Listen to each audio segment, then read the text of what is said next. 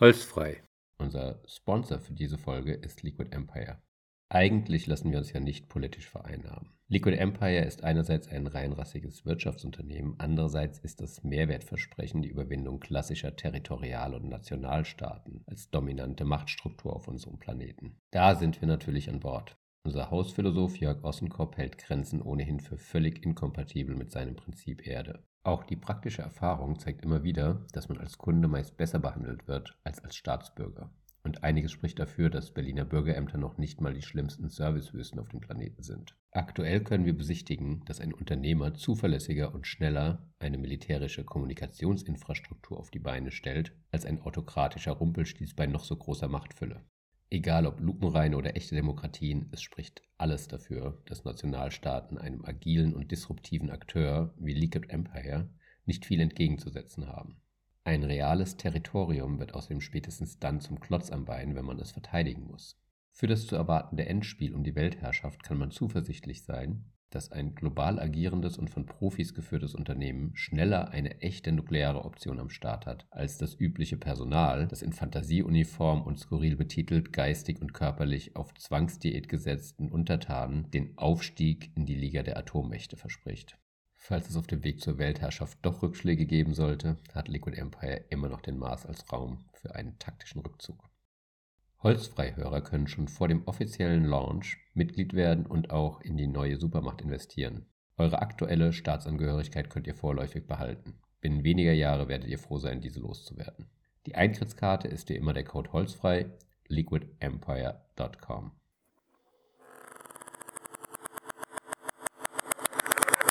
Hallo Jörg. Hallo Joachim. Wir wollten heute über The Dawn of Everything sprechen. Das ist ähm, ein Buch, das letztes Jahr rauskam von David Graeber und David Vangrow. David Graeber ist ja vor anderthalb Jahren oder so sehr überraschend gestorben. Das heißt, das Buch wurde posthum veröffentlicht.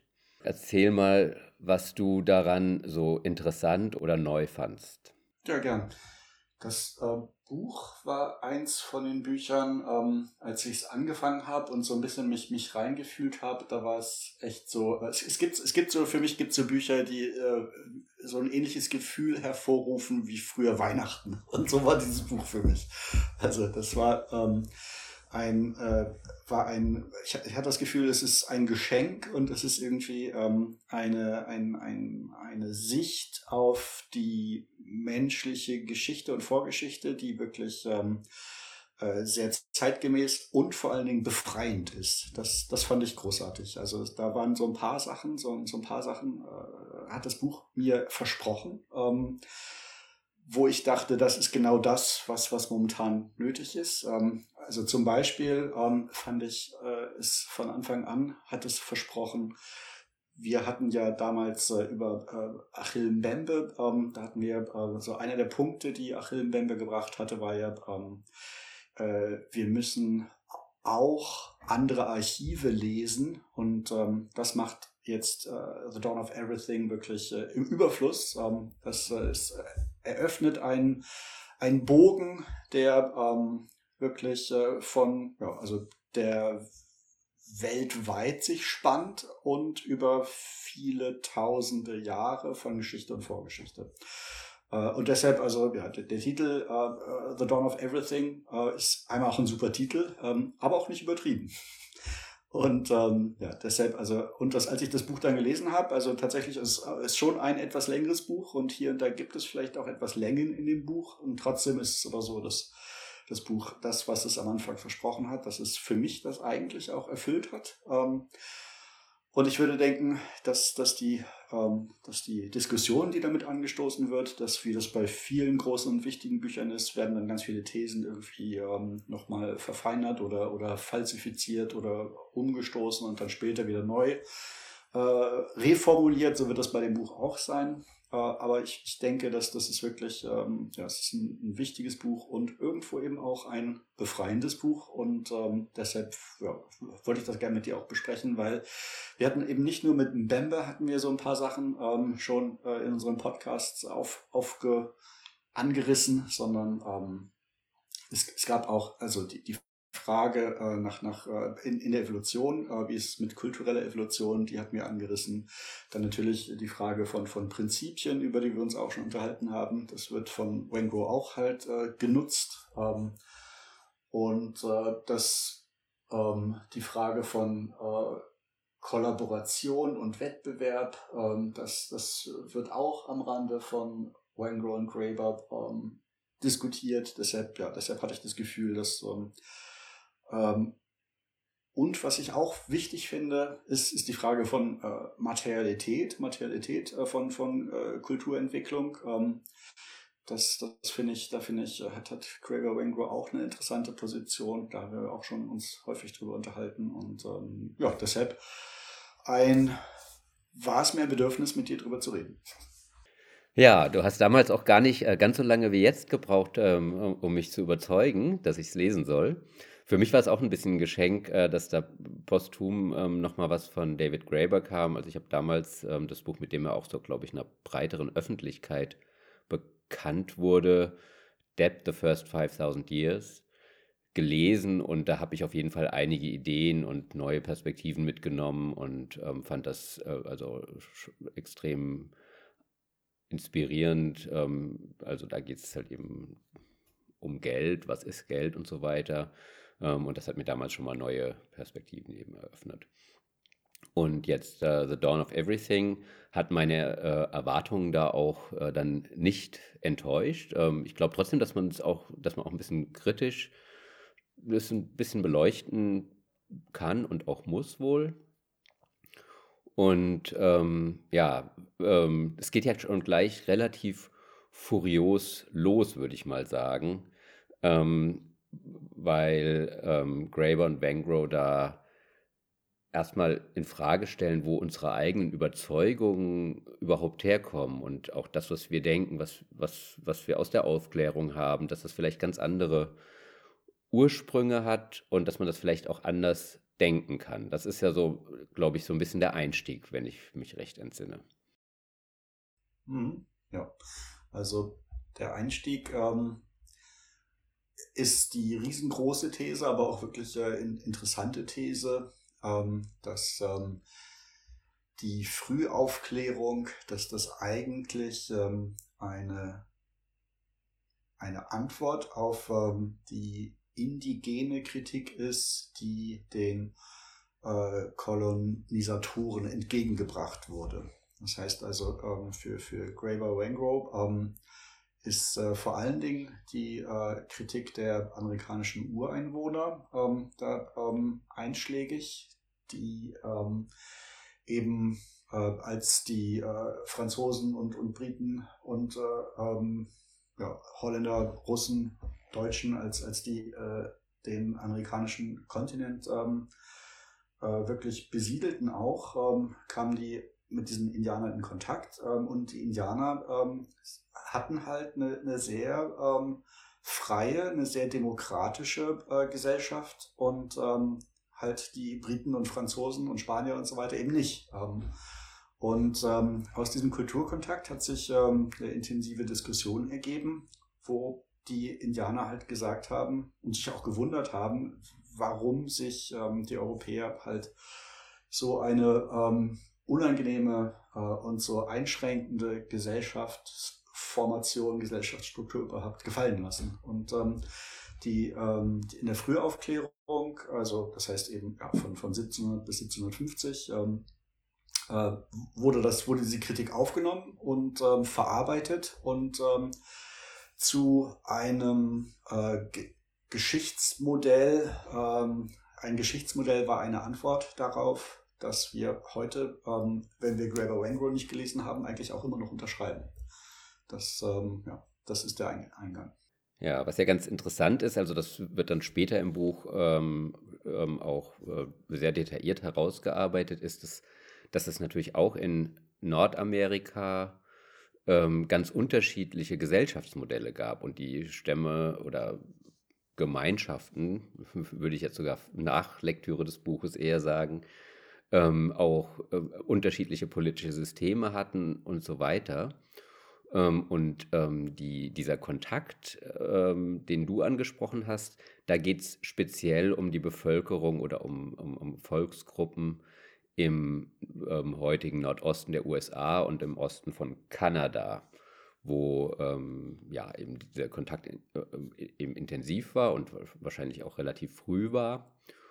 Und da gab es so einen Berater, der da bei mehreren dieser Stämme ähm, sehr angesehen war und der eben in Verhandlungen mit den, mit den Europäern eine Rolle gespielt hat. Und der ist irgendwann auch mal tatsächlich nach ähm, Frankreich gekommen.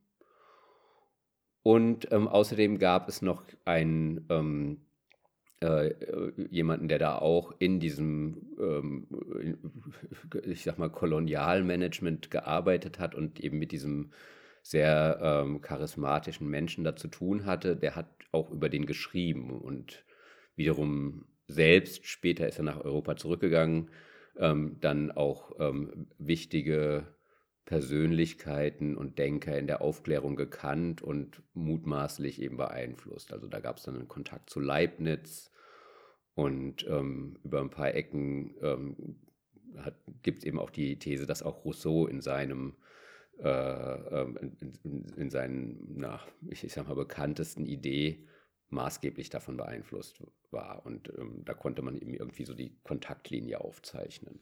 Oder das haben die beiden zumindest gemacht.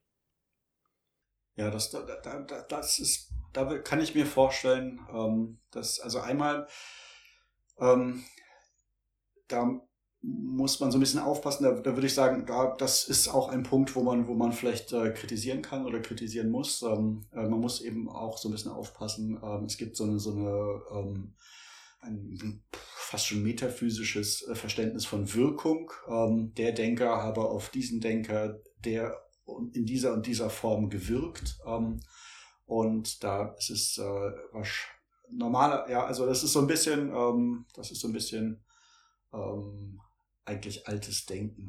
Mhm. Sie haben schon so ein bisschen konkret untermauert und haben gesagt, okay, der ist damals viel gelesen worden und dann gab es eben diesen direkten Kontakt oder über, ich glaube, noch einen Zwischenperson-Kontakt zu Leibniz, ähm, also dieser Mensch, der da in, ähm, ähm, in Amerika eben diesen Kontakt hat und, und ähm, über diesen Berater äh, da geschrieben hat. Der ist später nach Europa zurück, hat dann in Amsterdam gelebt und hat aber äh, und ist irgendwann aber auch nach Göttingen gekommen. So, so, das ist so die Konstruktion. Also es ist so schon konkretisiert, wie da halt eben Einflüsse sein könnten.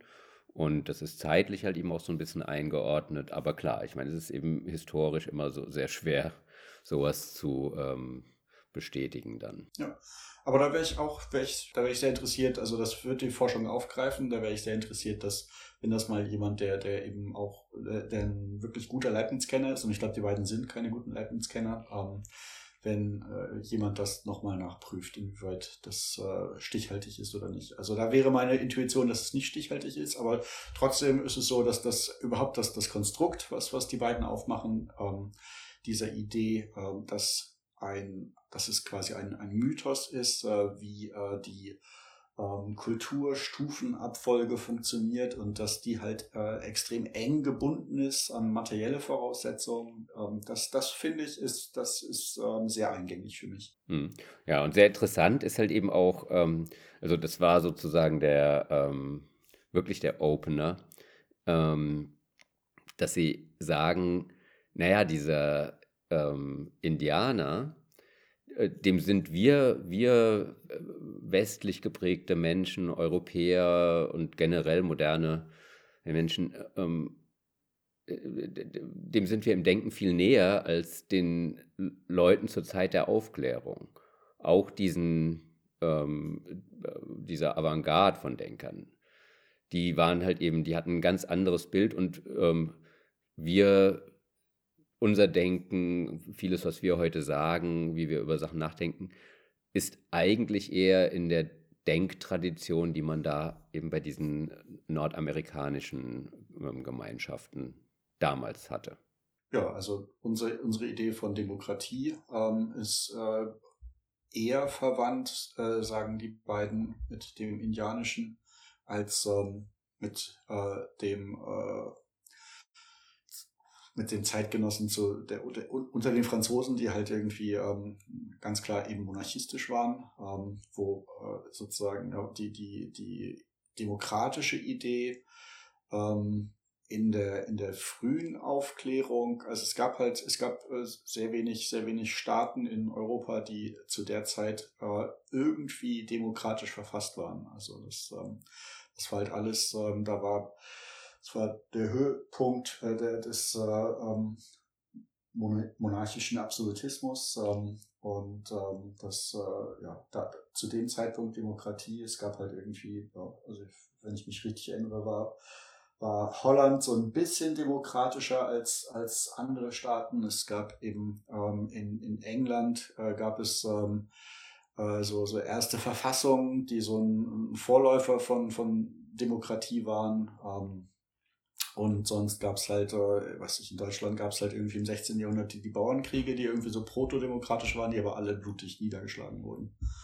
Und ähm, äh, das war halt eben, ja, also wir sind heute, wir denken heute sehr demokratisch und das war bei den Indianern, ähm, bei den Irokesen und bei den ähm, anderen Gemeinschaften, die Graeber beschreibt, war das, war es eben auch so. Und äh, dann ein weiterer Punkt ist, ähm, dass das ähm, äh, in den unterschiedlichen äh, Kulturen sowas wie ähm, die sowas wie Feminismus ähm, wichtiger war. Das heißt, also das fand ich, fand ich einen interessanten äh, Undercurrent, also eine interessante, ein interessantes Subthema von äh, Graeber Wangro, dass die halt immer wieder ähm, bestimmte ähm, äh, feministische Thesen untersuchen und, und, und stark machen. Ähm, und ähm, ja, also auch, auch die, der Gebrauch, also die, die, ähm, das, demokratische, das demokratische Verständnis war halt eben auch so, dass das ähm, die, ähm, die Führer dieser ähm, Indianergemeinschaften, dass die halt auch immer äh, argumentieren mussten und dass das ähm, dass ein Grundrecht ähm, der dieser ähm,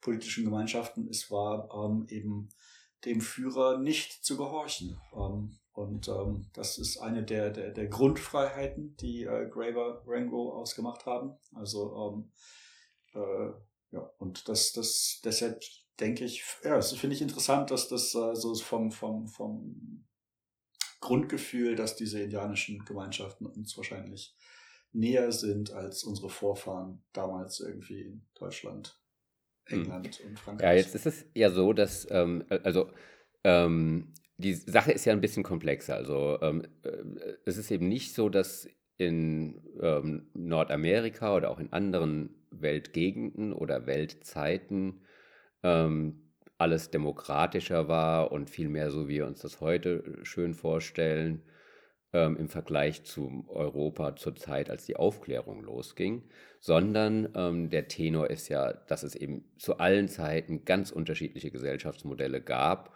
die ähm, und dass auch immer wieder ähm, äh, die Entwicklung sich halt eben geändert hat und Gesellschaften, die demokratisch waren, weniger demokratisch wurden, andere haben halt eben in irgendeiner Weise ähm, sich befreien können oder haben was Egalitäreres ähm, äh, sich ausgedacht. Und es ist auch ganz wichtig, dass ähm, Graeber und Bancroft sagen, zu allen Zeiten waren die Leute oder zumindest waren irgendwelche Leute reflektiert. Es ist nicht so, dass es einfach so ähm, entstanden ist und die Leute quasi, ähm, ja, quasi wie in so einer, wie in so einer Entwicklung, wie man sich das in der ähm, ähm, Genetik vielleicht vorstellt, einfach das gemacht haben, was sie nur machen konnten. Das sagen Graeber und Van Gogh, das ist vielleicht bei, sagen wir mal, bei Tieren so, bei vielleicht auch noch bei Primaten dass die letzten Endes in dem Gesellschaftsmodell leben müssen, was ihnen eingeschrieben ist, aber bei Menschen ist das eben nicht mehr so. Deswegen gab es zu allen Zeiten alles Mögliche. Und das ist auch genau der Punkt, wo, wo sie ansetzen, da in der Aufklärung. Ähm, da beziehen sie sich, sich ja eigentlich auf zwei Extrempositionen, nämlich einmal auf Rousseau und einmal auf Hobbes. Bei, ganz grob gesagt, für Rousseau war die, der, ist der Zustand der Freiheit, eben das natürliche Leben, bevor irgendeine Zivilisation entsteht. Bei Hobbes ist es genau umgekehrt. Da schaffen wir die Zivilisation und werden dadurch erst richtig zu modernen Menschen. Und beiden Modellen ist aber gemeinsam, dass sie von einer relativ linearen Entwicklung ausgehen. Und ähm, das ist eigentlich das, was Graeber und Wengrow radikal in Frage stellen. Mhm. Es ja. gibt halt immer eine Vielschichtigkeit und, ähm, und ähm, alles kann auch wieder in eine andere Richtung gehen und auch die Art und Weise, wie, äh, wie das überhaupt zustande kommt, ähm, da haben sie, finden sie halt eben auch ein paar Mechanismen, die zum Teil auch ein bisschen überraschend sind, würde ich sagen. Mhm. Also ähm, das äh, eigentlich sind äh, die Struktur äh, von, von solchen Thesen ist eigentlich immer eine schöne. Ähm, wenn man es so macht wie äh, Graeber Wengrow, die sagen halt, ähm, äh, die äh, ganze Diskussion wird eigentlich von zwei Modellen beherrscht, wie du sagst. Ähm, der, der Rechten, die auf Hobbes zurückgeht, ähm, wo gesagt wird, ähm, äh, Kultur- und Gesellschaftsentwicklung ähm, äh, ist, äh, der, ist halt notwendig und, und richtig, weil ohne äh, Kultur und Gesellschaft ähm, äh, ist der Mensch dem Menschen Wolf, das ist so ein Hobbes-Zitat, ähm, wo ähm, einfach das Recht des Stärkeren herrscht und äh, alle einander halt töten.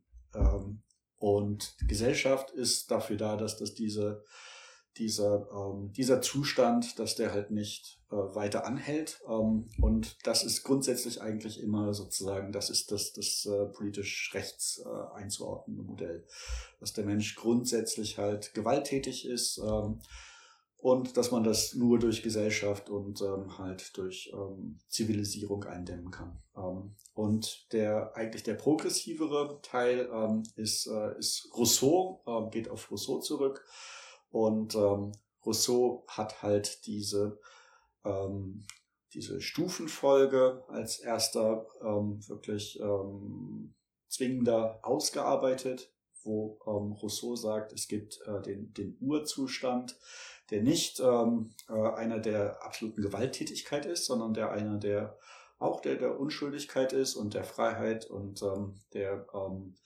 äh, der nicht stratifizierten Gesellschaft, der egalitären Gesellschaft. Ähm, und das aber, ähm, dass man aus diesem äh, eigentlich freien ähm, und sozusagen urdemokratischen Zustand, dass man den verlassen hat, ähm, durch die äh, Ausbildung der, der Landwirtschaft und dadurch durch die Ausbildung der, der Urbanisierung, durch die Ausbildung der ersten Städte äh, und dadurch dann eben äh, die Ausbildung von, von einer stratifizierten Gesellschaft und, und das führt dann eben zu dem, wie Rousseau gelebt hat ähm, am Ende. Und äh, Graeber und Rango sagen, beides ist falsch ähm, und wir haben eine ganz, eine, wirklich auch nur eine ganz neue Idee, eine ganz neue Theorie. Genau, und Sie sagen, bei Rousseau ist das ja eigentlich schon, schon äh, auch so fast ein bisschen lustig. Die sagen, okay, der hat jetzt gehört, in, in, in Nordamerika, die Ureinwohner, die leben ebenso. Ähm, aus unserer heutigen Sicht könnte man ja auch sagen, die sind, ähm, wenn man die Aufklärungslogik von Hobbes vielleicht hat, sind die zivilisatorisch weiter als die Europäer zu der Zeit. Aber für Rousseau sind das halt eben die Primitiven, die natürlich leben und das funktioniert aber, das, das sieht er dann halt eben, das funktioniert irgendwie auf eine Art besser als das, was er in Europa sieht. Ähm, und kommt dann irgendwie zu dieser Vorstellung, dass es so eine lineare Entwicklung gibt, die halt eben zu, äh, dazu führt, dass wir irgendwie entfremdet werden um, oder so. Ich weiß nicht, den Begriff kannte er wahrscheinlich noch nicht, war ja vor Marx, aber, aber im, im Prinzip ist das ja so zu verstehen.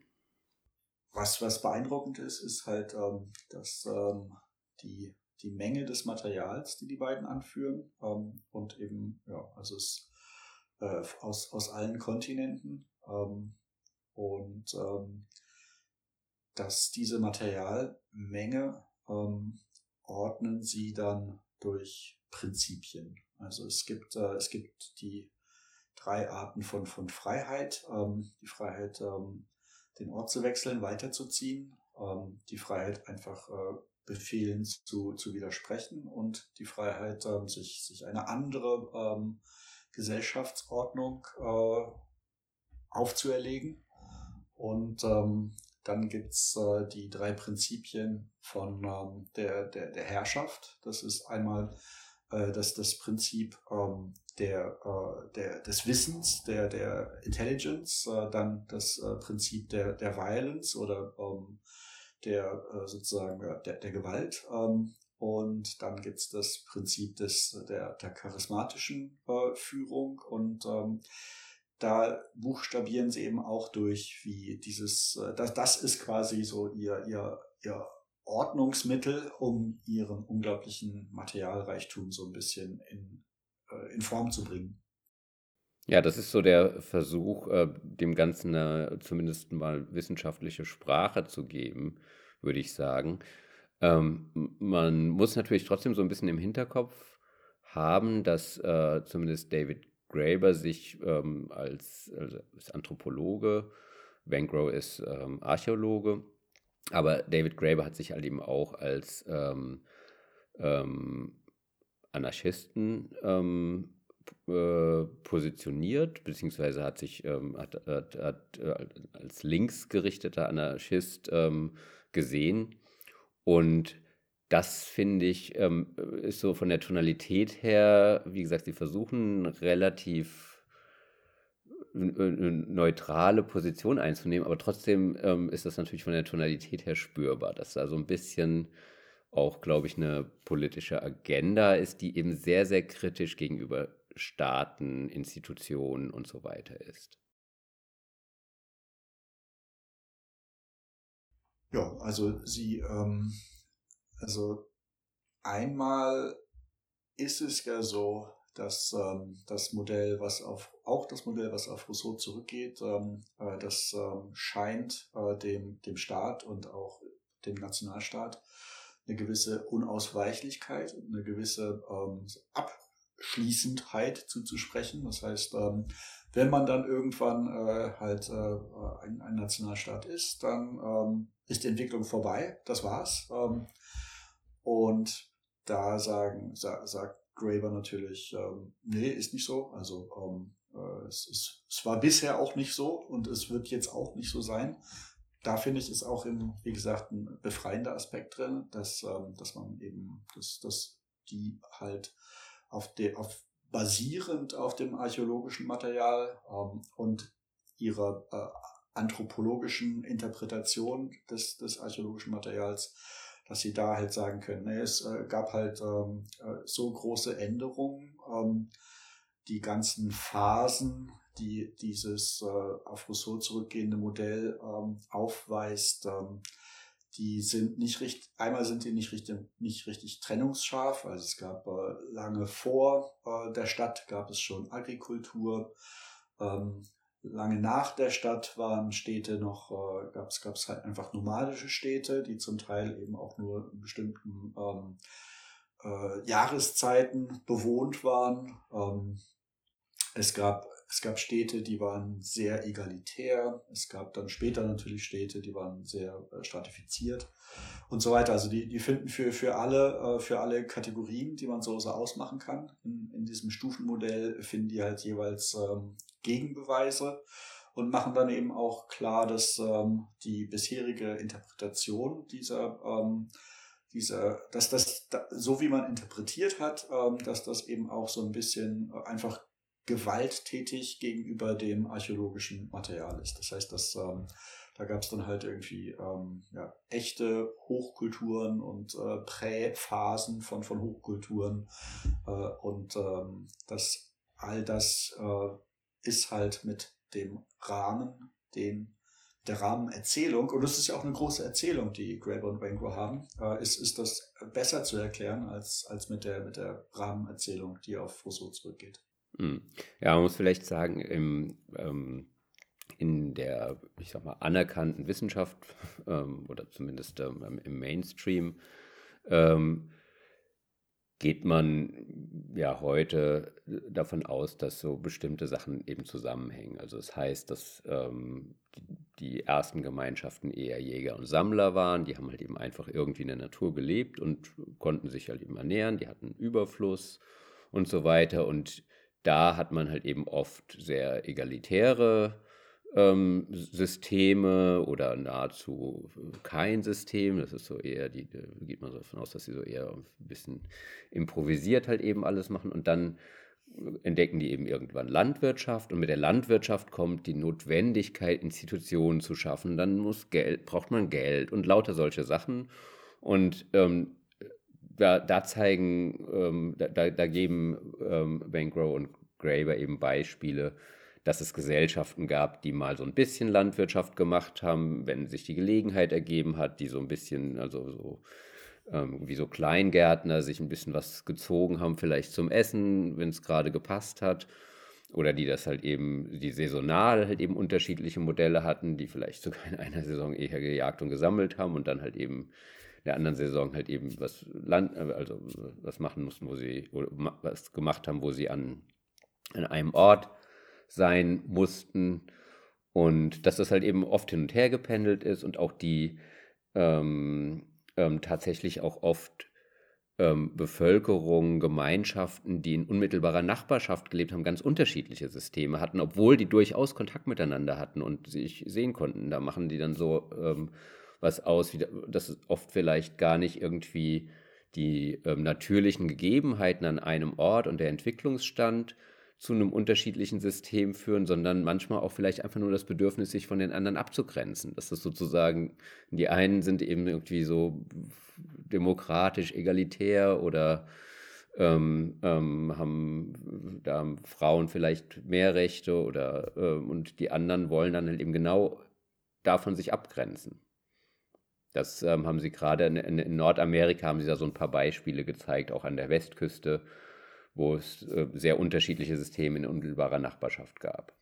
Ja, das, das finde ich ist auch eines der, äh, einer der interessantesten Begriffe ähm, aus dem Text ähm, äh, Schismogenesis, Schismogenesis. Ähm, und das ja, machen sie klar halt ähm, am Nordosten gab es ähm, im, im Norden ähm, gab es so, so ähm, äh, gab es einen, einen Stamm, dem halt ähm, die Verschwendung extrem wichtig war, die halt, ähm, man kennt vielleicht den Potlatch, ähm, wo es wo es darum geht, dass ähm, ähm, soziales Prestige entwickelt wurde durch ähm, den, den Überfluss eben Dinge kaputt zu machen ähm, und ähm, große Feste zu feiern dabei. Ähm, und ähm, im, also ähm, die Quackjuttel sind das, oder?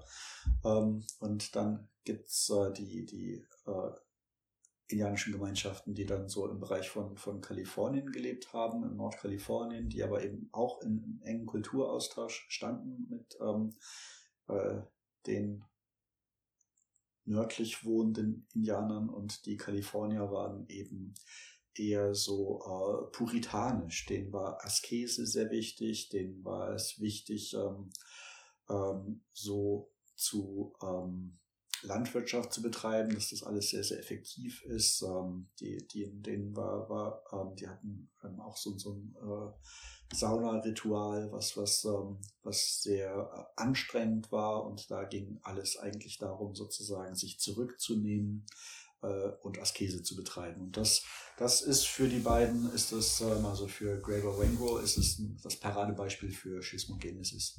Mhm. Und ganz wichtig ist auch, dass diese kulturellen Unterschiede teilweise quer zu ähm, anderen ähm, auch äh, Unterschieden, also auch kultureller Natur wie Sprache laufen. Also oft sind auch Gemeinschaften, ähm, da sind Leute drin, die unterschiedliche Sprachen sprechen. Und auch ähm, von der Abstammung her, also genetisch ist es halt eben auch so, dass es da ähm, eine ähm, dass man nicht sagen kann, die eine Gruppe hat halt eben diese Kultur ausgeprägt, die andere die. Ähm, und die haben sich dann halt eben irgendwie, haben das weitergegeben an ihre Nachkommen, sondern ähm, da gab es eben quasi auch Wechsel, dass Leute von der einen Gemeinschaft in die andere sind, die haben teilweise ihre Standorte verschoben. Da, also es war irgendwie immer so ein ähm, äh, sich gegenseitig beeinflussen, vermischen, Austausch von Menschen und Ideen und ähm, das alles passiert da die ganze Zeit so. Und zwar schon immer. Mhm. Ja, das fand ich auch interessantes Detail, ähm, dass das äh, Graeber Wangro sagen explizit, dass, ähm, dass es ähm, ein, wenn man sich das äh, längerfristig anschaut, wenn man längerfristig äh, den archäologischen Befund anschaut, ähm, stellt sich raus, dass ähm, es schon sehr, sehr früh ein, einen sehr großen, ähm, ein sehr großes Element von, von äh, Kosmopolitismus in den Kulturen gab. Ähm, und dass das halt tatsächlich, dass das gerade die, die wirklich die sehr frühen Kulturen, dass da die, die Räume, die von diesen kulturellen Bereichen eingenommen wurden, tatsächlich noch größer waren als dann späterhin. Und ähm, es gab eben auch, ähm, also in, in Amerika unter den Indianern gab es ähm, äh, ähm, bestimmte, äh, gab es Clans, äh, da gab es äh, den Wolfsclan und den Bärenclan und, und diese Clans sind halt ähm, äh, auch das sind sehr weiträumige soziale Strukturen, ähm, die über viele hundert und sogar tausend Kilometer bestanden und die aber eben die Migration deutlich erleichterten. Also wenn man aus einem ganz südlichen ähm, Indianerstamm kam, ähm, konnte man sehr weit nach Norden reisen und konnte immer sozusagen bei dem eigenen Clan äh, unterkommen.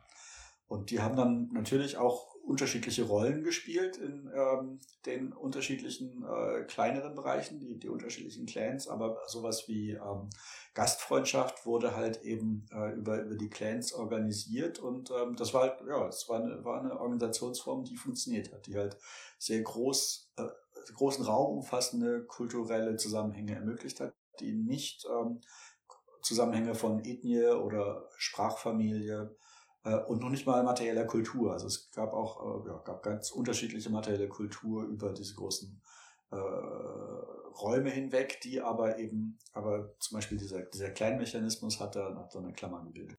Hm.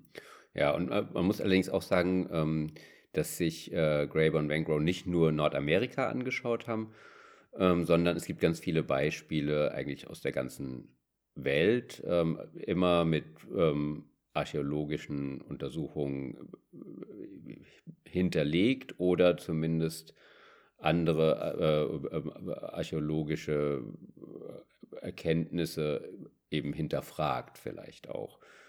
Ähm, also äh, es gibt zum Beispiel äh, ähm, auch ähm, also auf dem Gebiet der heutigen Ukraine ähm, ähm, gab es diese großen Städte, die aber irgendwie offenbar, also man weiß nicht so viel über die, aber die haben offenbar doch ganz anders funktioniert als andere Städte und ähm, man muss davon ausgehen, dass da jetzt nicht, ähm, dass, da, dass die nicht komplett auf Landwirtschaft basierten oder ähm, dass es da Herrschertypen gab, wie man vielleicht dachte, dass das üblich ist in solchen frühen großen äh, Gemeinwesen. Hm. Ja, also diese Städte sind wirklich extrem früh, also das ähm, äh, einige Jahrtausende vor, vor äh, Christi Geburt, ähm, also keine zwölf, aber sechs, sieben, also unglaublich früh. Ähm, und ähm, diese Städte sind auch ähm, extrem groß ähm, und die haben eine, eine Ringform. Ähm, da gab es halt ähm, einzelne ähm, äh, Gebäude, die sich äh, ringförmig um eine freie Fläche im Zentrum aufreiten.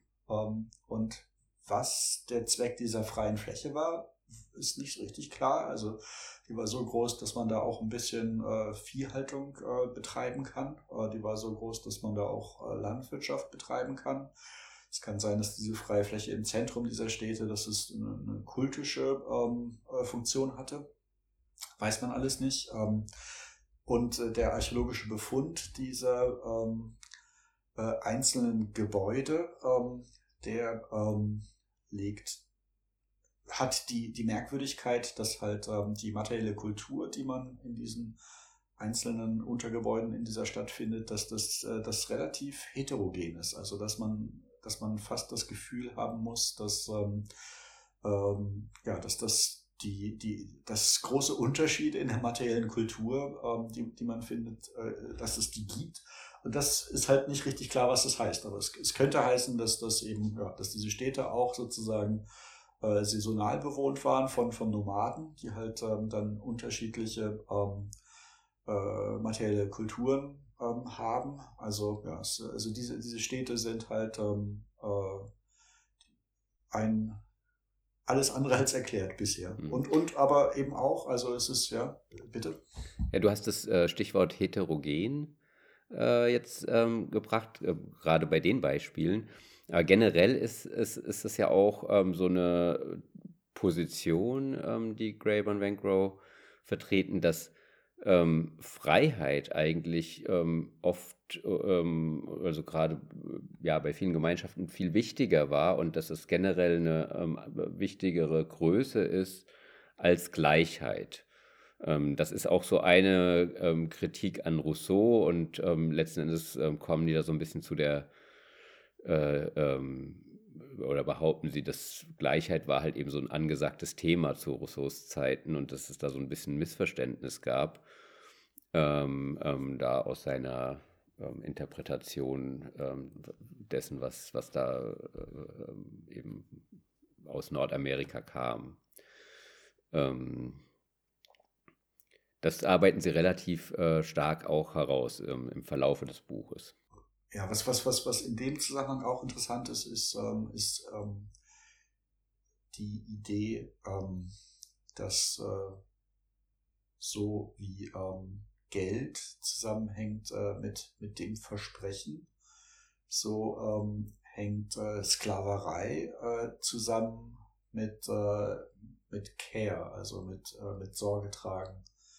Ähm, und äh, dass das äh, Sklaverei halt ähm, äh, also Sklaverei ist sowohl für den Anarchisten Graeber ist natürlich sozusagen ein ähm, äh, der große der große Sündenfall oder ich weiß nicht, ist jetzt irgendwie kein kein also Sklaverei ist ist für Graeber richtig schlecht. Also natürlich für uns auch, aber für Graeber ist es ähm, also das das scheint so ein bisschen so äh, ähm, das zu sein, was für ihn, als wenn man sich gesellschaftlich organisiert, äh, das zu sein, was ähm, für ihn das fürchterlichste ist. Ähm, und ja, also das äh, finde ich, äh, also da gibt es erstmal auch gar nicht, was man gar nicht, was, was man dagegen argumentieren kann. Ähm, und ähm, ja, also wenn Graeber ähm, die die Sklaverei ist eigentlich eine Gesellschaftsform, wo ähm, der, der, ähm, der Sklave quasi gesellschaftlich gar nicht existiert. Ähm, und ähm, das hängt für ihn zusammen mit, einer, äh, mit der Institutionalisierung von, von Sorge tragen, also von Care auf Englisch. Ähm, das, das fand ich, fand ich auch ein, ein interessantes Nebenthema von, von dem Buch. Ja, Sklaverei finden Sie natürlich auch nicht nur bei den Europäern, sondern eben auch dann in Nordamerika wieder. Also in der Westküste gab es auf jeden Fall auch äh, Gemeinschaften, die Sklavenhaltung kannten.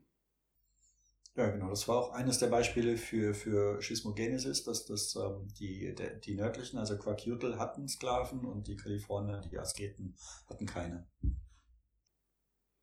Genau, die Asketen waren dann auch so ein bisschen hippie-mäßig, glaube ich, wenn ich jetzt recht in Erinnerung habe, ähm, haben die sich auch gekleidet und so Sachen.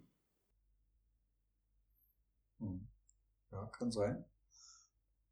Also ich, ich, fand, ich fand die Idee, dass das Kalifornier Asketen sind, äh, das fand ich, fand ich irgendwie, ich hätte, das Hippie-mäßige wäre ja das Klischee gewesen.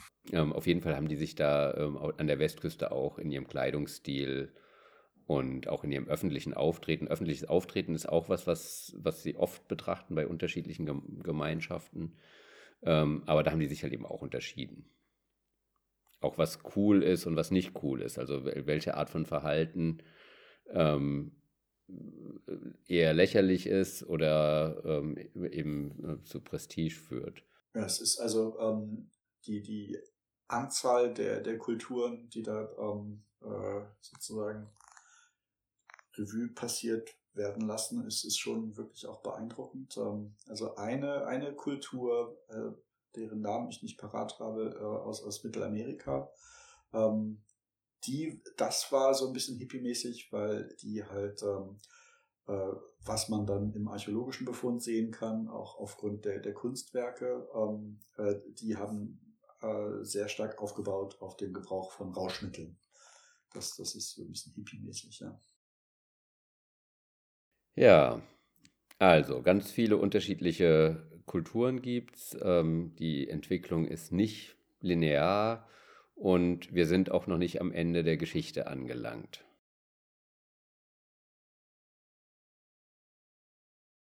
Und ja, was, was, was war bei dir, ähm, was, war, was war für dich sozusagen das, ähm, was hat dich am meisten beeindruckt oder gefreut an dem Buch? Ähm, ja, also ich, ich muss sagen, diese ähm, Vorstellung, dass Geschichte so linear verläuft, das war, glaube ich, nie meine eigene. Ähm, dass es diese beiden äh, entgegengesetzten, aber auf eine Art ähnlichen Erzählungen aus der Aufklärung gibt. Ähm, also ähm, Rousseau war mir da noch vertrauter, auf jeden Fall als Hobbes, aber dass die halt eben im Prinzip spiegelbildlich sind ähm, und dass man erklären kann, wo sowas vielleicht herkommt. Ähm, und dass das aber auch noch so dominant ist in der Art, wie, wie vielleicht auch bis heute Forschung betrieben wird das war für mich ein bisschen neu, da habe ich vorher einfach nicht so drüber nachgedacht.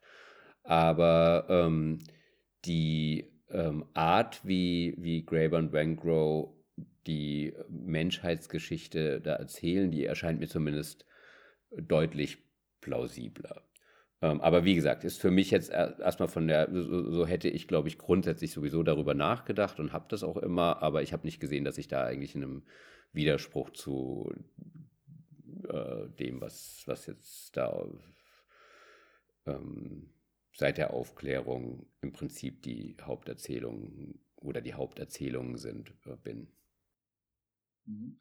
Also ich, ich hätte, ähm, also äh, ich, ich versuche ja auch sozusagen, wenn wir uns unterhalten, du und ich, versuche ich ja auch so ein bisschen deine Position äh, zu, zu verorten. Ähm, ich kann mich dunkel daran erinnern, als wir über Evolution gesprochen haben, ähm, war ich ziemlich skeptisch, was die Idee von, von Kulturevolution angeht, ähm, weil ähm, da auf eine bestimmte Art und Weise sowas wie Zielgerichtetheit oder Teleologie ähm, nicht einfach so vom Tisch zu wischen ist. Ja, das, äh, da sind wir uns natürlich überhaupt nicht einig, weil ähm, das ist, ähm, also Zielgerichtetheit ist eben genau das Gegenteil von ähm, ähm dem, wie, wie, man, wie moderne Wissenschaftler über Genetik denken. Auf jeden Fall haben jetzt äh, Graeber und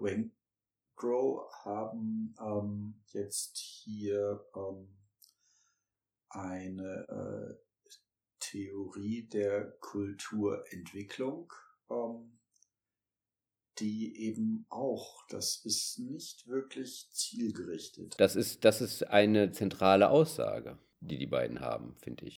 Genau, also du, wir, wir, wir haben hier ähm, äh, eine Theorie der Kulturevolution, die, die tatsächlich einmal auf sowas wie äh, Schismogenesis aufbaut, die irgendwie auch auf ähm, materiellen Faktoren aufbaut. Also es ist schon so, dass sie sagen, klar, also äh, Ackerbau macht einfach einen großen Unterschied. Ähm, und ähm, Kulturentwicklung, äh, ähm, das Materielle an der Kulturentwicklung, das macht einen großen Unterschied. Ähm, äh, trotzdem ist es so, dass eigentlich äh, ist, ist, ist also was, was sie klar machen, ist, äh, dass das äh, die Kultur, die materielle Kulturentwicklung ähm, nicht äh, bedingt, wie sich Gesellschaften organisieren. Ähm, und das, was sie eigentlich, was, was ihre Position ist, ist, dass da immer ein Element von Entscheidung dabei ist. Also es ist,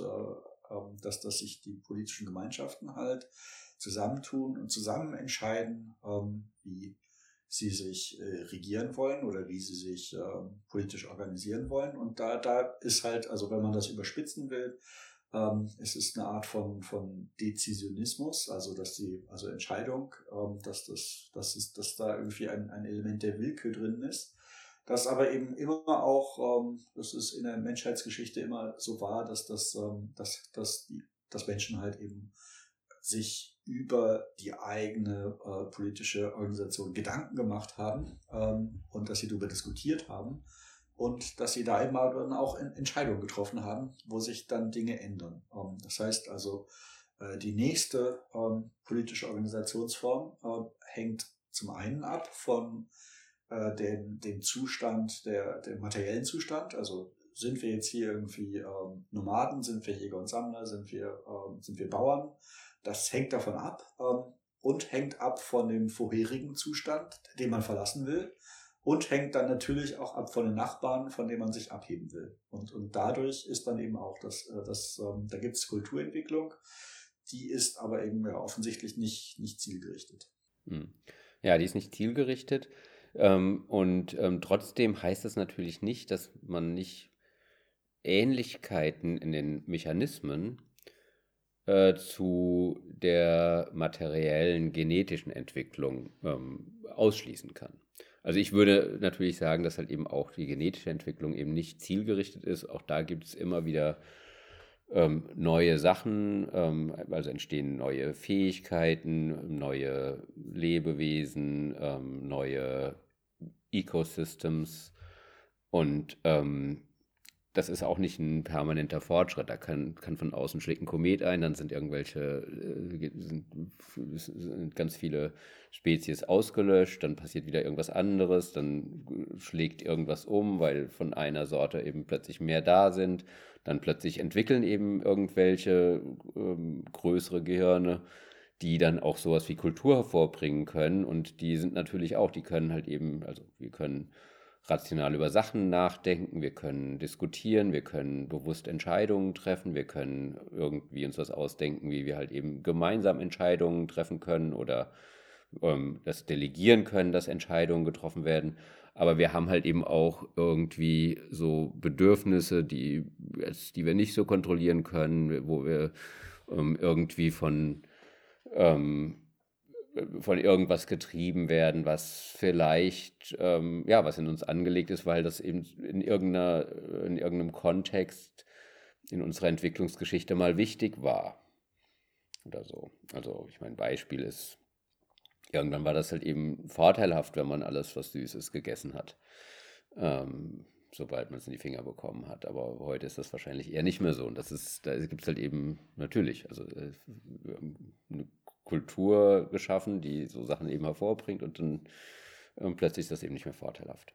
So, und das ist eben einfach vielschichtig und in so einer äh, vielschichtigen Gemengelage von ähm, Leben auf, äh, ähm, auf unserem Planeten, ähm, also da wäre es natürlich auch überraschend, wenn, wenn alles so schön klar linear, zielgerichtet oder immer zum Besseren hin zumindest ähm, sich entwickeln würde. Also das finde ich, äh, ja, also diese, diese Erzählung fände ich jetzt total äh, unüberzeugend.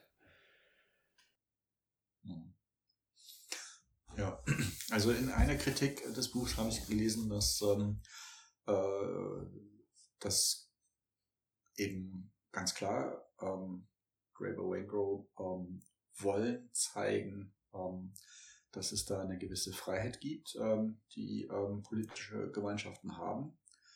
Ähm, aber äh, faktisch äh, scheint es diese Freiheit ja dann doch nicht zu geben. Also das ähm, so wie wir uns momentan organisiert haben, scheint ja äh, relativ ähm, äh, es scheint ja relativ schwer zu sein, da, da rauszukommen. Was hältst du davon?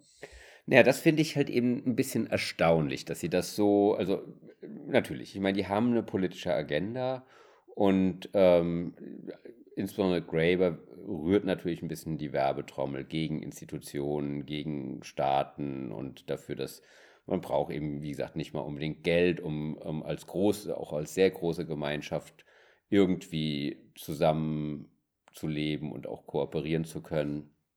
Also da ist, das ist auf jeden Fall, ist da eine Agenda dahinter, würde ich sagen.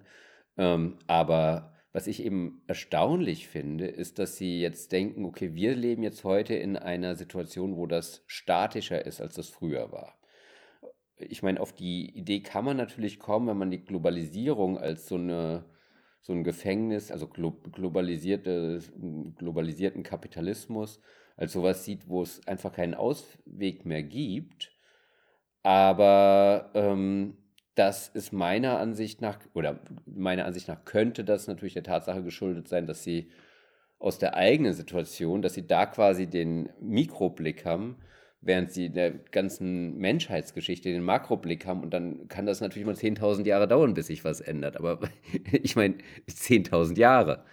Äh, also wir wissen nicht, wie stabil das ist, was wir jetzt haben. Das, also von daher finde ich das ein bisschen ähm, eigenartig und da lesen sich manche Stellen im Buch, lesen sich wirklich so, als dass sie denken, okay, wir haben jetzt das sozusagen verlernt, wir haben jetzt so eine Kultur, die alles dominiert ähm, und ähm, nutzen quasi diese ganzen Spielarten gar nicht richtig aus. Aber das ist ja eigentlich, äh, kann man das, ja, ist das irgendwie abwegig, weil ich meine, bei uns kann ganz viel passieren und wie gesagt, das Ende der Geschichte ist auch schon Anfang der 90er Jahre von Fukuyama ähm, verkündet worden. Ähm, jetzt gerade aktuell ähm, ähm ist, ist, ist es in, ganz in unserer Nähe sehen wir, ähm, so dass wir es nicht mehr äh, ähm, leugnen können, dass, dass das tatsächlich nicht so ist. Glaubst du, dass äh, das äh, ganz in der Nähe in dem äh, Ukraine-Russland-Konflikt, dass da auch sowas wie Schismogenesis eine Rolle spielt? Ich weiß es nicht. Also, ich meine, das ist auch, ist ja immer ein bisschen schwer zu sagen. Also ich war ähm, einmal in meinem Leben für ein paar Tage nur in Moskau und ich war öfter mal in der Ukraine vor einigen Jahren und habe da eben mit ähm, Entwicklerteams gearbeitet. Ähm, und das war tatsächlich genau 2014. Ich war relativ kurz nach dieser ähm, Revolution da. Ähm, ich bin einmal von Kiew nach Kharkiv im Auto gefahren, da waren noch Checkpoints überall und ähm, auch die Leute, mit denen wir gearbeitet haben, da gab es auch Leute, die sich viel mehr, äh, die Russisch gesprochen haben und sich auch mehr Russisch, also Kharkiv halt, ist ja an der ähm, russischen Grenze. Ähm, und welche, die ähm, mehr Sympathien halt eben für damals auch schon für ähm, die Revolution hatten und für ähm, aber die haben zusammen gearbeitet in einem Büro, die haben auch noch miteinander ein Bier trinken können damals. Und ähm, seitdem habe ich eigentlich so ähm, bei den Leuten, mit denen ich zu tun hatte, schon so ein bisschen auch eine Aufbruchsstimmung Richtung Westen miterlebt. Und ich habe auch da in der Stadt in Kharkiv damals auch schon mit unterschiedlichen Leuten, also nicht nur mit den Leuten, mit denen wir gearbeitet haben, gesprochen. Also da, wir sind da auch weggegangen und man hat da Leute auch in, ja, in Kneipen oder so kennengelernt. Und ähm, mir, ähm, ich meine, es ist ja eindeutig so, dass es da ganz enge verwandtschaftliche, freundschaftliche, auch geschäftliche Beziehungen gibt. Aber ähm, es ist jetzt natürlich, äh, also ich glaube schon, dass es in den letzten Jahren eindeutig sich verschoben hat dahin, dass dass die Menschen in der Ukraine, ähm, dass da immer mehr Menschen ähm, die Zukunft eher in einer westlichen Art von Gesellschaft und auch mit einer engen Anbindung an den Westen gesehen haben. Und ähm, jetzt, also ich glaube, da, da, ist jetzt irgendwie natürlich ein Konflikt von einer Seite geschürt, ähm, aber ähm, spätestens jetzt werden sicherlich, äh, also es ist natürlich durchaus vorstellbar, beziehungsweise schon sogar sehr wahrscheinlich, würde ich sagen, dass man sich ab dem, was jetzt passiert ist, auch vielleicht wirklich differenzieren will. Und dass es jetzt auf längere Sicht oder, oder mittlere Sicht so ist, dass, dass halt eben Leute in der Ukraine das Ukrainische ähm, und diese Identität und auch ihre Andersheit in dem politischen System, was sie sich geben wollen und in der Kultur, die sie leben wollen, ähm, eine Andersheit ähm, von der russischen Identität, dass das sicherlich da stärker betont wird. Und ähm, in ähm, Russland die Erzählungen, die da halt eben auch über den Westen laufen, also wo, wo, dann halt eben der Westen als verweichlicht und dann dieses ganze, diese ähm, verlottert sozusagen. Und wir haben ja irgendwie, ähm, wir haben ja kein Problem mit, mit äh, Schwulen und anderen Gruppen ähm, die eben dann in der Erzählung kann das halt eben, wird das dann halt eben als was ganz Schlechtes dargestellt.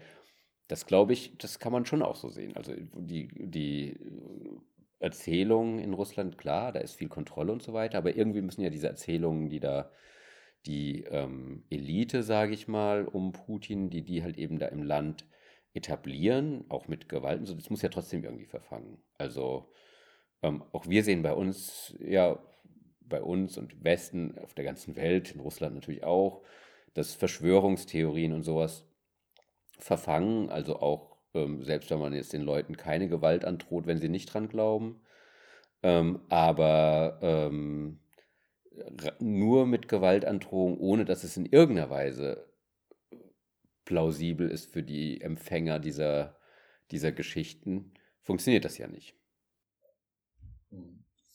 Also ich, ich fand das, äh, ich fand das äh, ein Gedanken, den man mal verfolgen könnte, inwieweit ähm, jetzt, äh, oder das ist auch etwas, was in Grey Barango nicht, nicht vorkommt, ähm, wenn man jetzt ähm, diesen Prozess äh, zwischen Ukraine und, und Russland als Schismogenesis versteht, dann scheint es ja so zu sein, dass ähm, die Ukraine äh, tatsächlich sich abheben will. Ähm, das ist äh, was, was ganz äh, grundlegend kulturelles ist, äh, was, was die Ukraine gern, gern anders hätte, ähm, obwohl es halt die äh, sprachliche Nähe gibt, obwohl es ähm, die gemeinsame Geschichte gibt. Ähm, und Russland will das genau nicht. Also Russland will die Ukraine in einem gemeinsamen Kulturkontext halten. Und ähm, äh, Russland versteht äh, die, ähm, also man weiß jetzt nicht so genau, inwieweit, äh, also wir haben ja ein bisschen Schwierigkeiten, Russland zu verstehen, aber ähm, die Denazifizierung ähm, ist ja äh, wenigstens von russischer Seite offiziell ein, ein Grund, äh, die Ukraine anzugreifen. Und ähm, äh, Denazifizierung heißt halt, äh, es ist ein anderes Wort für ähm, sozusagen das Russisch halten. Es gibt den, den, den Gegensatz von dem Russischen und äh, dem, den Nazis. Ähm, und ähm, dann wird halt äh, die Ukraine, muss halt russisch gehalten werden, ähm, muss äh, denazifiziert werden. Man hat ähm, gegen die Nazis eben den großen Krieg gewonnen. Ähm, und ähm, das heißt, ja, deshalb kann man jetzt in diesen Krieg äh, eintreten, ähm, weil das früher auch so war, dass man gegen die Nazis Krieg führen musste. Ähm, und ähm, das eben auch ein ganz wichtiger Faktor der, der russischen Kultur ist. Ähm, und die Ukraine will halt, also ähm, äh, so, ein, so ein äh, Schism ist ja eigentlich auch, äh, ein Schisma ist eigentlich auch ein Abfall vom Glauben.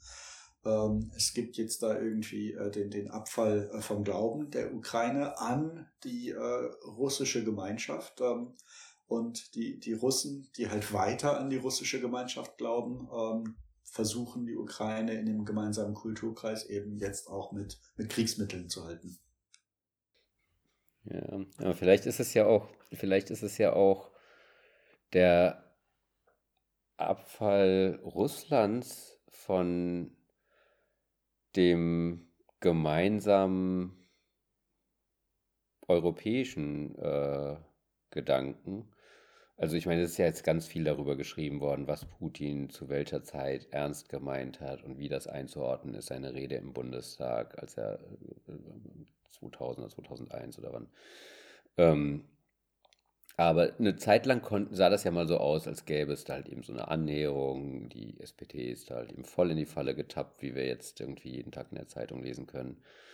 Ähm, die sind immer noch so ein bisschen auf dem Trip und haben ganz große Schwierigkeiten, da jetzt die, sich da zu berappeln. Aber ähm, es, es, ist jetzt nicht komplett abwegig, dass man jetzt 2000 drei oder vier. Ähm, wenn man nicht ganz genau reingeguckt hat, gibt es natürlich Leute, die behaupten, das war damals alles schon zu sehen und ist vielleicht auch so. Aber so, wenn man einfach nur so ein bisschen grob gesehen hat, was so Politiker sagen, wenn man die Nachrichten geguckt hat, so konnte man schon denken, oh ja, das ist, eigentlich haben wir jetzt so ein Projekt, das wird irgendwann, werden wir halt eben immer mehr Geschäfte miteinander machen ähm, und die werden sich halt eben in, auf eine ähnliche Art entwickeln wie wir. Es wird ähm, so eine gemeinsame Kultur entstehen. Vielleicht eine globale, aber zumindest äh, ähm, jetzt erstmal hier auch ähm, irgendwie auf dem Projekt Europa ähm, konnte man sich das vorstellen. Das ist jetzt keine abwegige Sichtweise.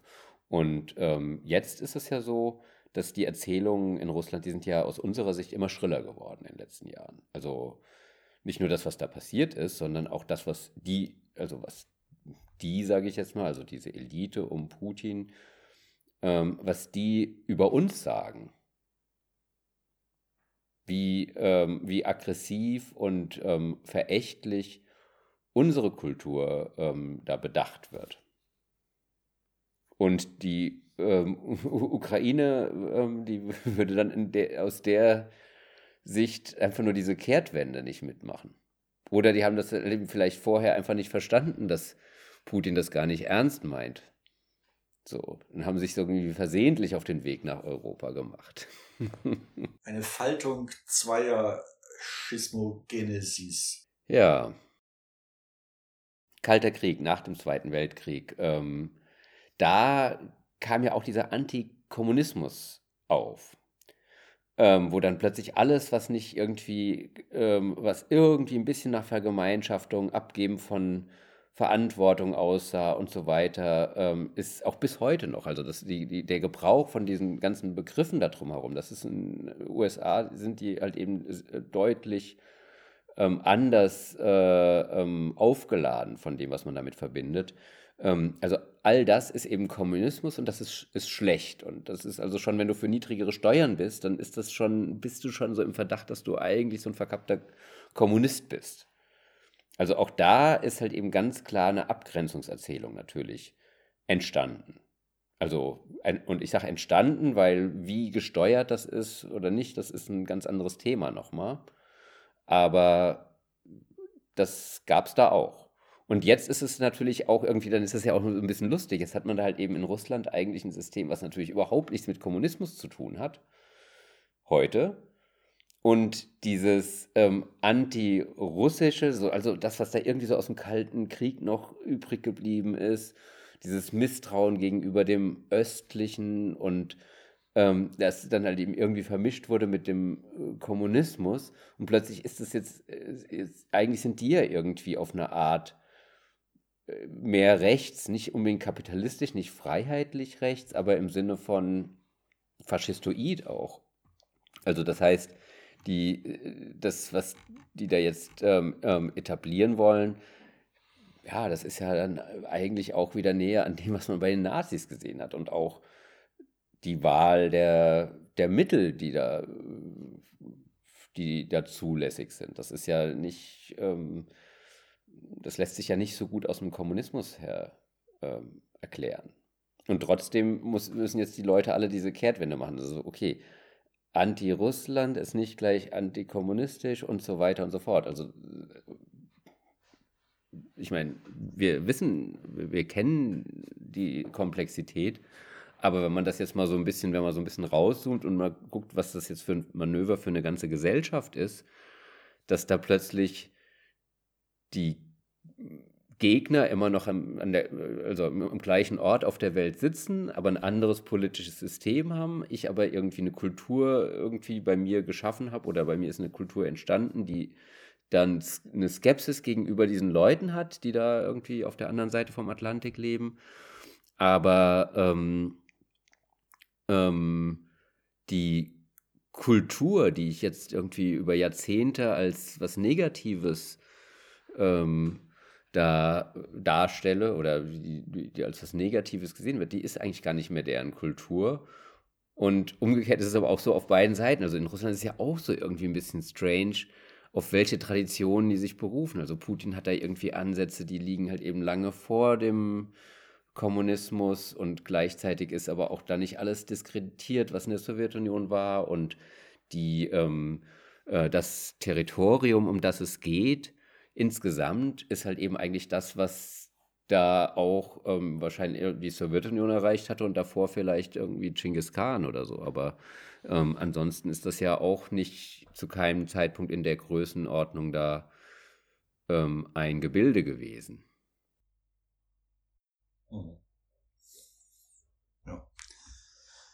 ja, da kann man, man, man muss schon auch sagen, dass, ähm, die, dass das, ähm, der, der Kommunismus ähm, auch mit dem äh, theoretischen Überbau oder ähm, aufbauend auf, auf Hegel und Marx, ähm, dass, äh, dass das schon eine an, dass das ähm, äh, dass das eine dass es einfach unterschiedlich ist zu, zu dem autokratischen Hardcore-Kapitalismus, der jetzt irgendwie in, Russland herrscht. Also das, ähm, da gibt's also die, dass die der alte Kommunismus hatte schon auch ähm, eine, eine, eine merkwürdige Anziehungskraft, gegen die halt äh die Amerikaner äh, ganz stark vorgehen mussten, also McCarthyism und so weiter. Das ähm, und ja, das das ist halt ähm, so so die die die diese diese ähm,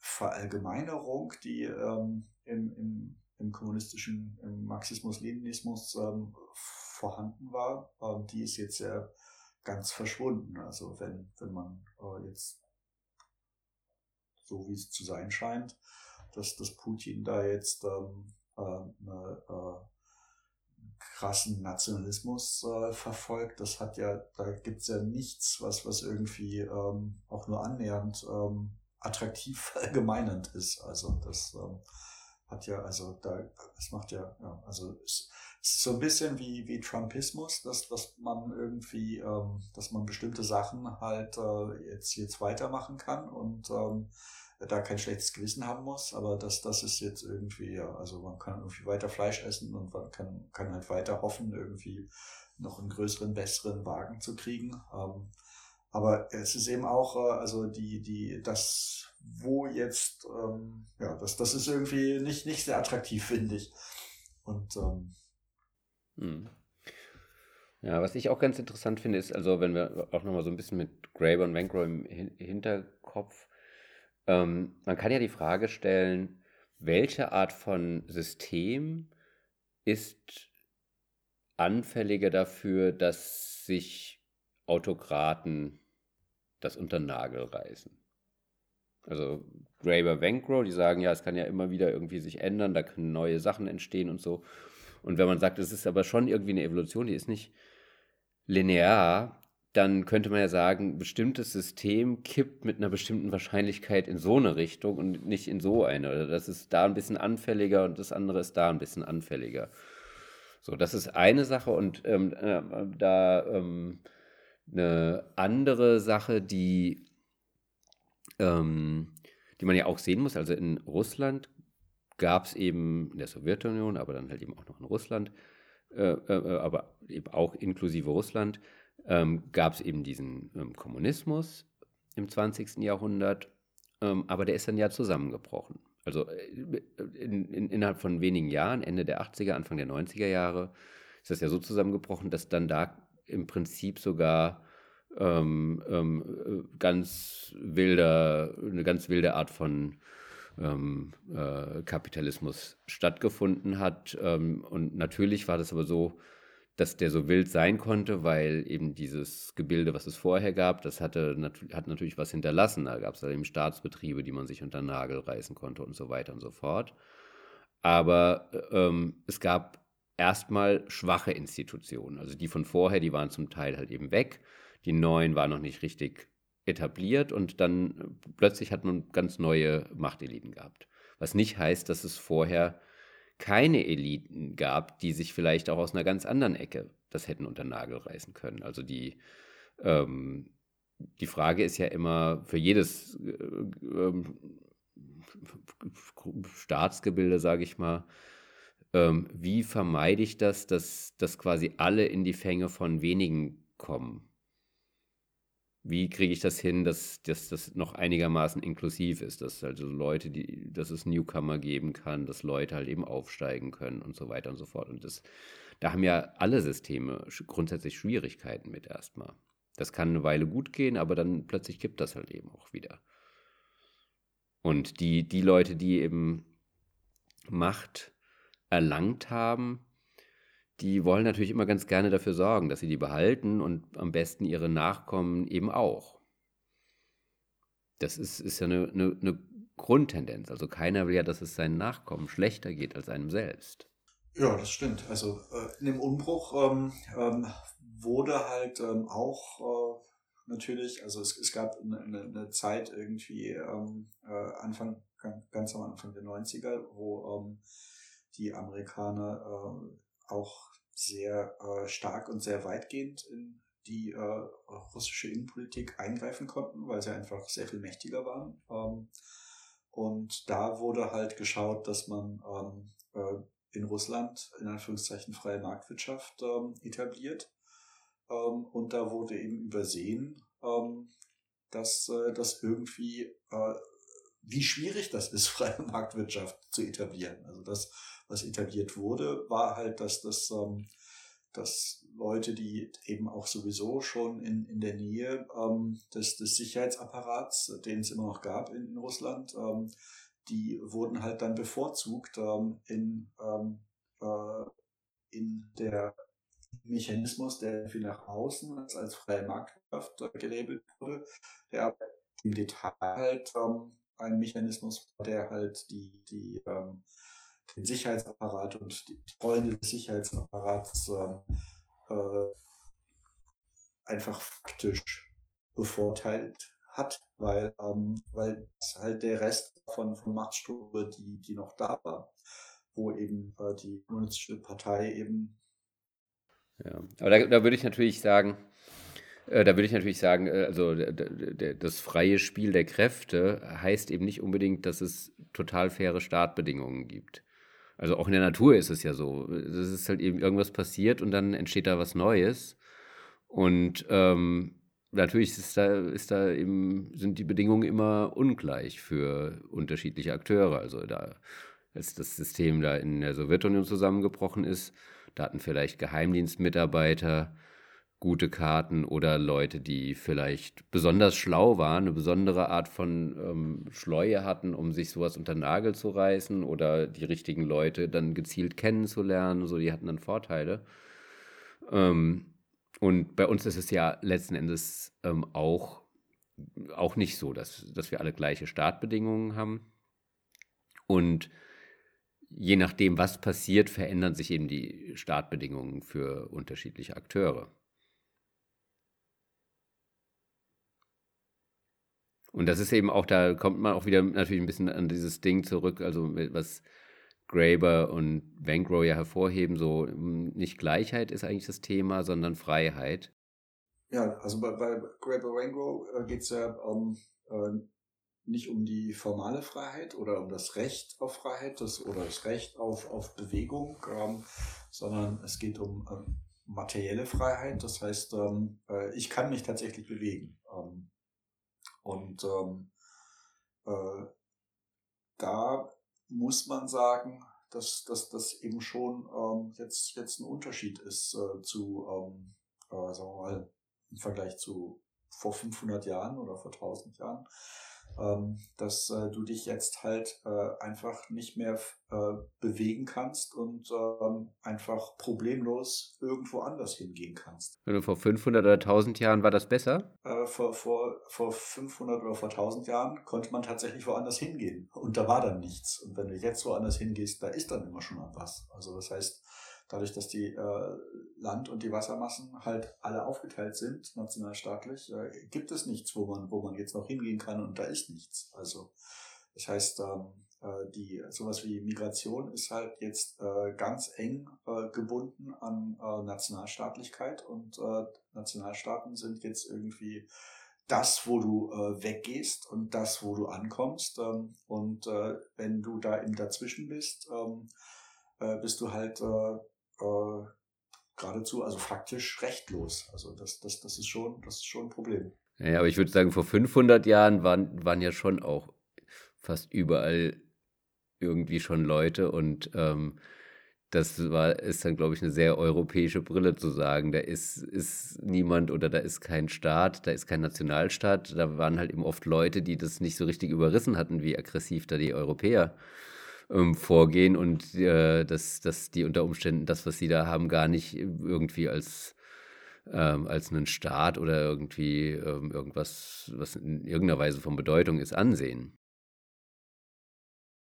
Ja, nee, ist klar. Also es, äh, äh, Migration heißt an der Stelle nicht Kolonialismus. Also es heißt irgendwie nicht ähm, äh, ähm, äh, Landnahme, sondern Migration ähm, heißt erstmal einfach, ja, dass, dass man, äh, dass man die, die, äh, die faktische Freiheit nutzt, woanders hinzugehen. Und, und das ist eben ähm, äh, für, also die Russen haben jetzt äh, so, so ein Brain Drain, das heißt, es, es gehen da viele Leute gehen nach, nach Georgien und ähm, viele ähm, Programmierer, die, wo sich jetzt westliche Firmen aus Russland zurückgezogen haben, planen, irgendwie diesen Firmen hinterherzuziehen. Ähm, aber ja, es ist nicht so, nicht so einfach. Also das ähm, und ähm, ja, das, das, da, da ist eben ähm, diese die faktische Freiheit, äh, woanders hinzugehen, ähm, die ist auf jeden Fall jetzt, äh, die hat, die hat abgenommen und eben auch. Also für uns alle oder speziell für die Leute in Russland meinst du? Nö, für, für uns alle. Hm. Ja, ja, aber die, ähm, also wie gesagt, ich glaube, über so große Zeiträume ist das sehr schwer, äh, sehr schwer zu sagen. Also, dass die jetzt in den letzten Jahren abgenommen hat, ähm, und zwar schon öfter in den letzten Jahren abgenommen hat, das ist äh, keine Frage. Also ich weiß, mein Vater ist Anfang der 60er Jahre mit einem VW Käfer ums Mittelmeer einmal rund gefahren. Das ähm, wäre in den letzten 20 Jahren auch nicht immer möglich gewesen. Ähm, und, aber wie gesagt, was vor 500 Jahren war, das ist ja nochmal was anderes. Also vor 500 Jahren hat, hat es unter Umständen Schwierigkeiten, ins nächste Dorf zu gehen ähm, in Europa. Ja. Ja, warum? Hm? Ja, weil es halt eben ähm, politisch sehr, also, also gerade äh, das, das, Gebiet, wo heute Deutschland ist, äh, es war ja politisch sehr fragmentiert. Es gab Feindschaften, also vor rund 500 Jahren, ich meine, 30-jähriger Krieg und so weiter.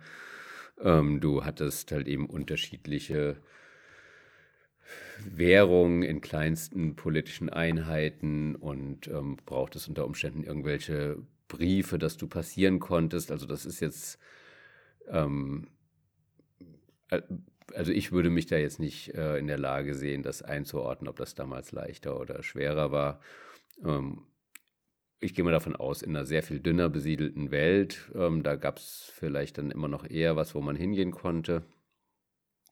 Und ähm, nicht mit ähm, anderen Gemeinschaften, die da schon Ansprüche hatten oder so, sich auseinandersetzen musste. Aber ich glaube, letzten Endes ähm, gab es auch da zu allen Zeiten natürlich alles Mögliche, also von Leuten, die äh, niemanden in ihr Territorium gelassen hatten und ähm, Fremden gegenüber aggressiv waren, bis hin zu äh, gastfreundlicheren äh, Menschen und Gemeinschaften ähm, welche die mehr oder weniger ausführen. Aber da bin ich letztendlich, glaube ich, ganz bei Graeber und Vancro. Da gab es zu allen Zeiten alles Mögliche und das ist in alle möglichen Richtungen, ist das mal geschwankt, lokal und global. Ja, jetzt haben wir ähm, ganz viel in die Weltgeschichte ähm, mit Graeber und Vancro geschaut, sind dann sogar noch zum aktuellen Konflikt, der uns alle beschäftigt, gekommen. Und ich hoffe, da haben wir nicht, nicht ähm, allzu viel dummes Zeug erzählt. Gibt es noch weitere Aspekte an ähm, The Dawn of Everything, die wir jetzt äh, noch nicht erwähnt haben, die, die noch angesprochen werden sollten? Ja, es gibt noch einen, einen Aspekt, den ich interessant fand, ähm, den ähm, ich jetzt aber auch nicht in aller Breite ausführen kann, aber was ich eine, eine interessante Anregung finde. Ähm, sozusagen methodisch. Also methodisch ähm, gibt es bei, bei Graeber Wengro gibt es auch sowas wie eine ähm, Philosophiekritik. Ähm, die beiden äh, sagen halt, dass ähm, äh, auch zu dem Zeitpunkt, ähm, als ähm, die Philosophie äh, sich ähm, mit der indigenen Kritik ähm, an den westlichen oder europäischen oder nördlichen Gesellschaften beschäftigte, äh, da hörte die Philosophie auch auf, ähm, dialogisch zu funktionieren und äh, da hörten die Philosophen auf, Dialoge zu schreiben. Und ähm, man kann, also Graeber Wangro selbst ähm, äh, haben, also es gibt zum Beispiel auf, auf YouTube, wo die beiden eine Präsentation machen, wo sie halt explizit sagen, äh, dass sie das jetzt versuchen, dialogisch aufzuziehen ähm, und das auch machen. Und ähm, das, das finde ich ist noch ein interessanter Punkt, dass das halt, äh, die sagen halt, dass ähm, äh, mit dem, ab dem Zeitpunkt, wo die Philosophie aufgehört hat, äh, sich dialogisch zu organisieren, dass da ähm, ein, eigentlich ein, ein Sonderfall ähm, als, als äh, der Normalfall gesehen wurde, halt der, der Sonderfall des, des isolierten, rationalen Individuums, ähm, was äh, äh, abgehoben ist von ähm, sozialen, gesellschaftlichen äh, Zusammenhängen, dass das, das eben als, als der Normalfall ähm, der, der philosophischen Situation genommen wurde ähm, das, äh, das, ja, das, das, das finde ich interessant. Ähm, und auch gleichzeitig ist da auch interessant, dass ähm, äh, Graeber Wengro ja ähm, in ihrer Methodik sind das ja wirklich äh, Materialisten. Das heißt, sie, sie schauen, welche, welche materiellen Überbleibsel gibt es von, von Kulturen und von äh, Gebäuden und von äh, Siedlungen und ähm, äh, interpretieren das dann halt. Ähm, und ähm, der sozusagen, der, dieses, ähm, äh, dieser in Anführungszeichen Normalfall des, der, der philosophischen Situation ähm, ist ja auch einer, der, der wirklich textorientiert ist und der ähm, eigentlich ist dieser Normalfall ähm, das Individuum, was über einen philosophischen Text gebeugt ist und, und versucht halt diesen Text zu interna lisieren. Oder aber äh, der, der, das philosophische Individuum, was über äh, das leere Blatt gebeugt ist und versucht halt irgendwie ähm, das Gedankengebäude, äh, was irgendwie im Kopf ist, auf das leere Blatt zu bringen. Das, das fand ich irgendwie auch noch eben einen interessanten Aspekt. Einmal der, der, der, der Materialismus, ähm, der auch bei Graeber Wengro halt, ähm, wenn du als Archäologe arbeitest, der einfach da ist. Du gehst immer mit dem Material um, mit der Situation, in der du das Material vorfindest äh, und das Dialogische das fand ich noch einen weiteren interessanten Aspekt, den man irgendwie noch, ähm, ja, den man weiter spinnen könnte. Da wäre ich dir dann dankbar, wenn du, äh, äh, wenn es da wirklich was auf YouTube gibt, wenn du die Links nochmal rüberschieben würdest für mich und auch für die Show Notes. Ich machen. Die geneigte Zuhörerin wird das in den Show Notes finden. Okay. Vielen Dank. Dir noch einen schönen Abend lieber Jörg, und ähm, euch allen. Dem schließe ich mich an und bis zum nächsten Mal. Ciao. Tschüss.